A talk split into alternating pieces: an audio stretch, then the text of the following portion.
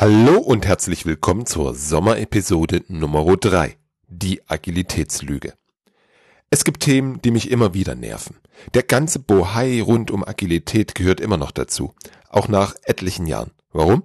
Weil auf der einen Seite wird es als sowas wie der heilige Gral gesehen und auf der anderen Seite wird die arme Sau für alles durchs Dorf getrieben, was nicht bei drei auf den Bäumen ist. In dieser Folge teile ich meine Sicht mit dir. Zusätzlich kannst du dir unter www.agiles-servicemanagement.de das Whitepaper runterladen, welches Martin Antenmatten und ich zum Thema agiles Service Management geschrieben haben. Ich habe in den letzten Monaten einige Unternehmen kennenlernen dürfen, die auf Basis dieses Whitepapers grundlegende Veränderungen in ihrer IT-Abteilung erfolgreich umgesetzt haben. Das ist immer wieder ein spannendes Gefühl für mich, zu sehen und zu hören, dass Menschen allein auf dessen, aufgrund dessen, was in dem White Paper steht, grundlegend die Art und Weise, wie sie IT betreiben, verändert haben. Viel Spaß beim Hören. Folge Nummer drei der kleinen Sommerpause. In 14 Tagen geht es dann wieder mit frischen Folgen weiter. Die Sau, die momentan durchs Dorf getrieben wird, hat viele Namen. Scrum, Kanban, Scrumban, oder auch gern unter dem Deckmantel des Lean-Gedanken. Ich spreche von Agilität. Ich spreche von der Wunderwaffe gegen aus dem Ruder laufende Projekte, gegen die Mauer zwischen Entwicklung und Betrieb und natürlich die einzige Möglichkeit, die komplexe Welt von heute zu beherrschen. Du fragst dich, was ist denn jetzt mit dem Sieber los? Ist er verrückt geworden? Der hat doch mit Carsten Krautwald über Kanban im IT-Service Management und mit Dirk Söllner über Agilität im Allgemeinen durchaus positiv gesprochen.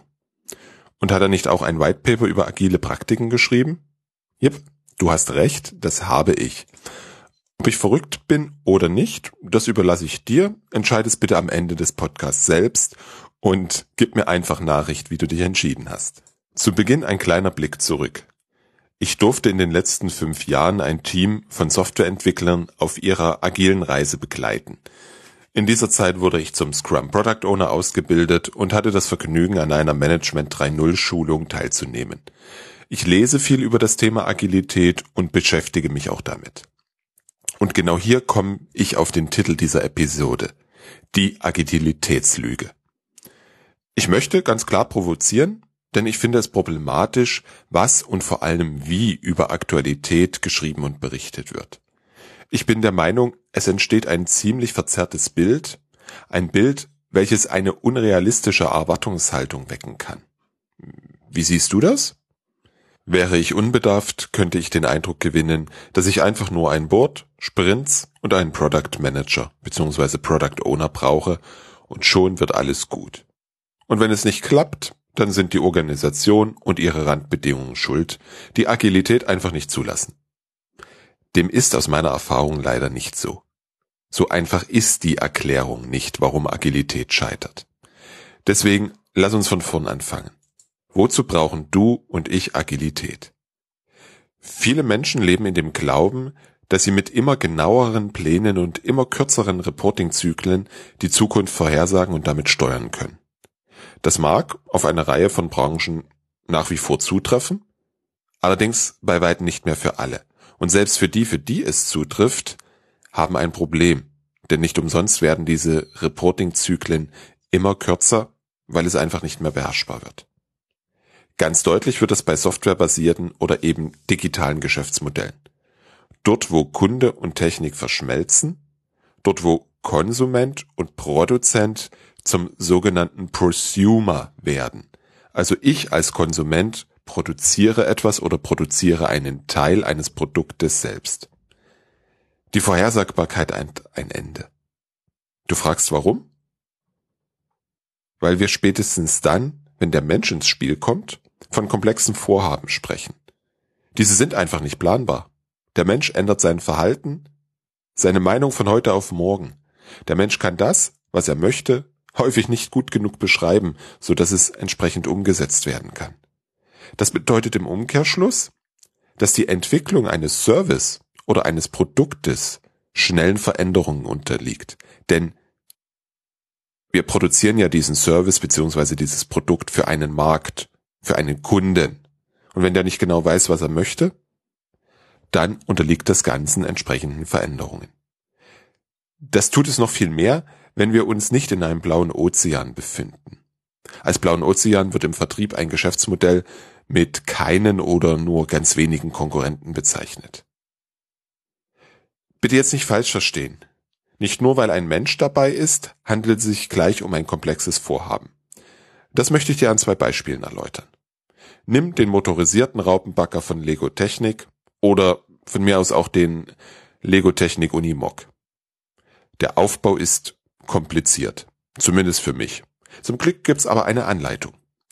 Wenn ich dieser Schritt für Schritt folge, dann werde ich am Ende auf jeden Fall ein funktionsfähiges Modell haben. Ich werde unterwegs ein paar Fehler machen, aber ich werde es hinbekommen. Nur weil du oder ich das Modell bauen, ist das noch lange kein komplexes Unterfangen. Es ist einfach nur kompliziert. Es gibt eine feststehende, unveränderliche Anleitung, wie du oder ich das Modell bauen können. Ich denke, den Aufbau eines solchen Modells könnte auch eine programmierte Maschine erledigen. Die würde das, wenn alles glatt geht, wunderbar hinbekommen. Sie bekommt einfach dann Probleme, wenn beispielsweise eine Schraube fehlt oder etwas nicht in Reichweite ist. Aber im Grunde genommen kann ich diesen Plan des Aufbaus des Modells in eine programmierbare Maschine umsetzen. Anders ist es beim Berliner Flughafen. Klar, auch da gibt's einen Bauplan. Auch wurden schon an anderen Stellen der Welt Flughäfen gebaut. Jedoch sind bei einem solchen Großprojekt die Rahmenbedingungen so individuell und die Anzahl der zu koordinierenden Beteiligten so hoch, dass es auf jeden Fall ein komplexes Projekt ist. Dieses Projekt lebt, weil es ständiger Veränderung unterliegt. Der Aufbau des Unimog ist ein totes Projekt. Da ändert sich nichts an der Vorgehensweise. Das heißt, wenn wir, und damit meine ich die gesamte Organisation, anerkennen, dass die Planbarkeit komplexer Vorhaben eine Illusion ist, dann dürfen wir über Agilität sprechen. Agilität bedeutet nämlich wendig. Schnelles Reagieren auf sich ändernde Rahmenbedingungen. Das ist die Stärke einer agilen Organisation oder eines agilen Projektes. In den Shownotes unter www.different-thinking.de slash 034 habe ich dir einen Link zu einem Blogbeitrag eines geschätzten Bloggerkollegens eingetragen, wo es genau um dieses Thema Wendigkeit geht. Ich empfehle dir, da einfach mal vorbeizuschauen. Agilität bedeutet wendig. Das bedeutet für dich, dass du ganz kritisch prüfen darfst, ob dein Vorhaben kompliziert oder komplex ist, bevor du ein Vorgehensmodell wählst. Was meinst du? Ist IT-Betrieb kompliziert oder komplex? Dazu gehe ich jetzt einen Schritt weiter und behaupte, dass Agilität dann angezeigt ist, wenn wir das Ziel eines Vorhabens und den Weg dorthin nicht genau kennen können. Würden wir Ziel und Weg kennen, dann wäre die Wendigkeit einfach ein Risiko zu viel. Wir könnten einen Plan entwerfen und diesem stur folgen. Wendigkeit ist in diesem Moment keinerlei, von keinerlei Nutzen und hat keinerlei Wert. Wie ist das jetzt mit dem IT-Betrieb? So genau bin ich mir da noch nicht sicher. Lass uns mal durchgehen. Der Regelbetrieb ist gut beschrieben. Es gibt Systemhandbücher, Checklisten und Prozeduren, die einfach abgearbeitet werden. Das ist sicher kompliziert, bedarf Fachwissen, aber ist auf keinen Fall komplex. Jetzt kommt es zu einer Störung. Auch hier tendiere ich dazu, die Komplexität zu verneinen. Denn das grundlegende Verfahren zur Störungsbehebung ist bekannt und das Ziel auch. Ähnlich sehe ich das für Problem- und Change Management. Solange du im eigenen Saft des technischen IT-Betriebes schmorst, bleibt es wahrscheinlich kompliziert. Oder? Wie siehst du das? Komplex wird es, wenn du dich auf die Ebene der Geschäftsprozesse begibst. Denn da färbt die fehlende Planbarkeit innerhalb der Unternehmen auf dich ab. Hast du das Ziel, das Geschäft so gut wie möglich zu unterstützen, wirst du mit sich ständig verändernden Anforderungen konfrontiert sein. Da ist Wendigkeit ein wirklicher Wert. Das beantwortet die Frage, wozu brauchen du und ich Agilität? Wir brauchen sie, um mit unklaren Zielen und einen unklaren Weg zum Ziel sinnvoll umgehen zu können. Wir werden auf dem Weg Fehler machen. Ein agiles Vorgehen stellt sicher, dass wir schnell erkennen, ob wir dem Ziel näher kommen oder einen Fehler gemacht haben. Beispiel gefällig? Lass mich dazu in die Softwareentwicklung gehen. In der agilen Sprache gibt es die Iteration. Die Iteration ist ein zeitlich begrenzter Projektabschnitt, in dem ein vereinbartes Ergebnis geliefert wird. Anders ausgedrückt, der Kunde und der Auftragnehmer einigen sich für eine Iteration von einer Woche beispielsweise, dass eine bestimmte Softwarefunktion fertiggestellt wird. Nach dieser Woche wird das Ergebnis dem Kunden präsentiert und dieser entscheidet, ob es das ist, was er wollte oder nicht. Da nur kurze Zeit zwischen Auftrag und Ergebniskontrolle liegen, erkennst du Fehlentwicklungen sehr schnell. Zusätzlich hast du die Möglichkeit, auf sich ändernde Anforderungen zu reagieren, weil du eben nicht für Monate vorplanst. Das ist Wendigkeit. Fehler frühzeitig erkennen und Wendigkeit. Das sind für mich die Hauptgründe, warum wir Agilität benötigen. Damit sind wir bei der zweiten Kernfrage. Was ist überhaupt Agilität? In den Artikeln, die ich oft lese, steht häufig, dass Agilität eine Methode ist, die viel besser als die Wasserfallmethode oder das V-Modell für Projekte geeignet ist. Das verstehen viele. Probleme mit Projekten gibt es immer. Dann ist ja gut, dass es an der Methode liegt. Die kann ausgetauscht werden. Also, Auswahl eines geeigneten Vorgehensmodells, Schulung und mit ein wenig Glück auch noch die Anpassung an das eigene Unternehmen. Wenn das fertig ist, dann ist die Organisation agil. Schließlich arbeitet sie jetzt nach Scrum. Kommt dir das vielleicht irgendwie bekannt vor? Die Geschichte kennen wir doch irgendwoher, oder? Ich sage nur ein Stichwort. ITIL-Einführung. Ja, da ist es aus meiner Sicht genauso gelaufen. Das Ergebnis ist bekannt. Zurück zur Agilität. Agilität ist keine Methode. Agilität kann man nicht einführen. Scrum führt nicht zu einer agilen Organisation. Ich kenne genügend Menschen, die mich für diese drei Sätze lynchen würden. Bitte wartet noch kurz. Für mich gibt es sechs Punkte, die erfüllt sein dürfen, wenn eine Organisation agil sein möchte. Erstens. Jeder Mitarbeiter übernimmt die Verantwortung für sein Handeln und seine Arbeitsweise. Zweitens. Jeder Mitarbeiter übernimmt die Verantwortung für die Zusammenarbeit in seinem Team. Drittens. Jeder Mitarbeiter übernimmt die Verantwortung für das Erreichen des Gesamtzieles einer Iteration und nicht nur für sein eigenes Teilziel bzw. seinen eigenen Beitrag. Bei Agilität geht es viel um Verantwortung. Es geht darum, dass ich als Mitarbeiter für mein Handeln, für die Zusammenarbeit in meinem Team und für das Gesamtziel ganz klar die Verantwortung übernehme und alles dafür tue, um das Ziel zu erreichen, mich und meine Arbeitsweise und die Zusammenarbeit im Team zu verbessern. Der vierte Punkt. Offenheit und Transparenz werden geschätzt, gefördert und eingefordert. Experimentieren wird gefördert und Scheitern begrüßt. Es geht darum, beim nächsten Mal besser zu scheitern. Das ist der fünfte Punkt gewesen. Der sechste Punkt.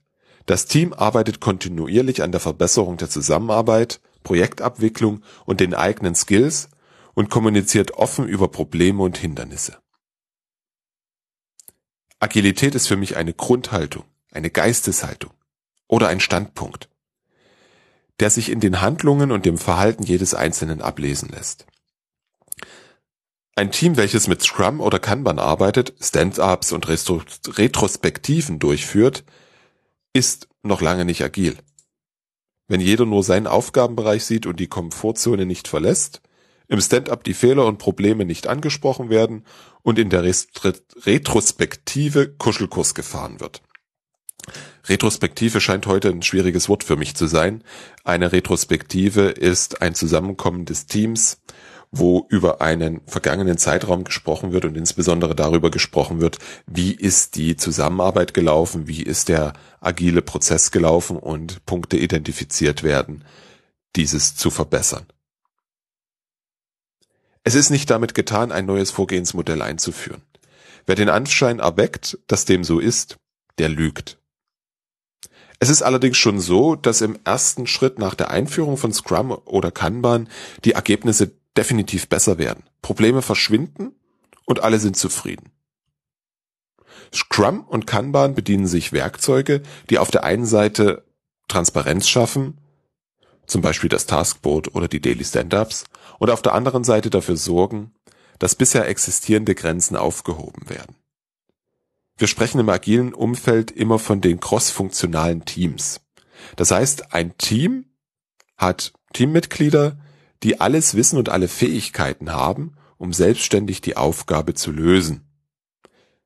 Dementsprechend werden viele Schnittstellenproblematiken außen vor gelassen, die häufig zu Verzögerungen und Problemen in den Projekten führen. Diese einzelnen Elemente bringen sehr schnell einen Nutzen. Aus dieser Erfahrung heraus habe ich auch das White Paper geschrieben, in dem ich dir sieben agile Praktiken beziehungsweise Werkzeuge im Kontext IT Service Management beschreibe. Das White Paper kannst du dir unter www.different-thinking.de slash 034 anfordern. Oder du sendest einfach eine SMS mit dem Stichwort agil, gefolgt von einem Leerzeichen und deiner E-Mail-Adresse an die Kurzwahl 71117. Dann schicke ich dir das White Paper per E-Mail zu.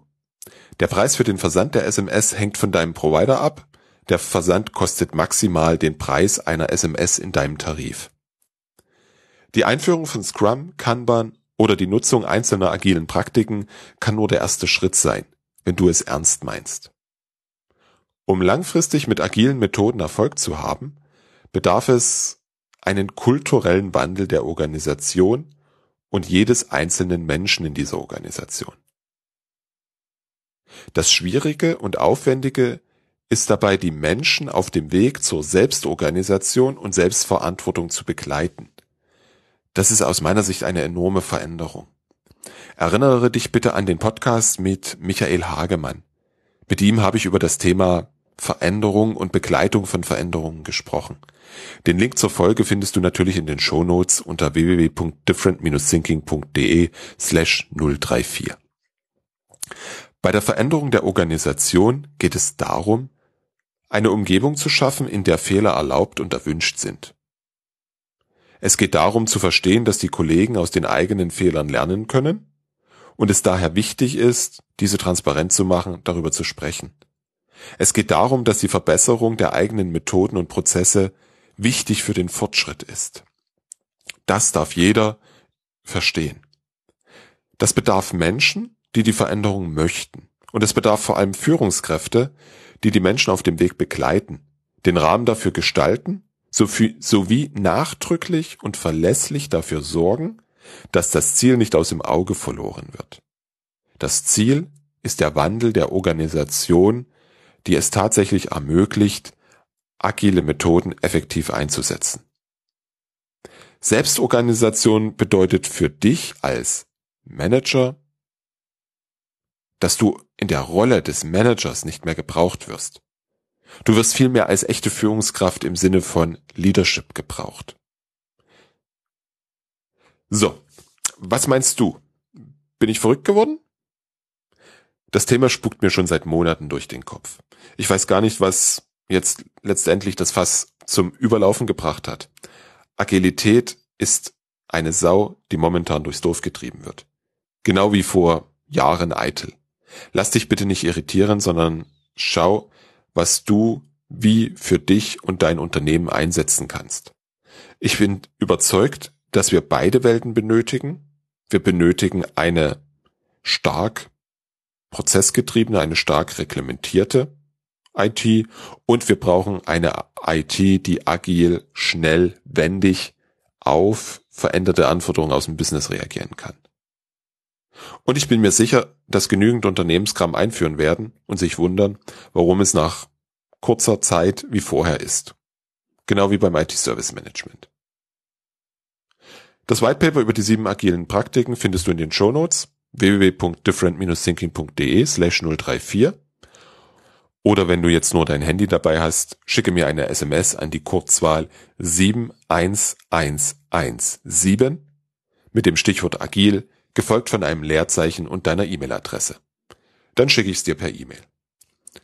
Bleibt mir abschließend noch eine Frage zu formulieren. Was meinst du? Sind IT-Betrieb und IT-Service Management kompliziert oder komplex? Ich bin gespannt auf deine Antwort in den Kommentaren unter den Shownotes beziehungsweise dem Blogbeitrag zu diesem Podcast.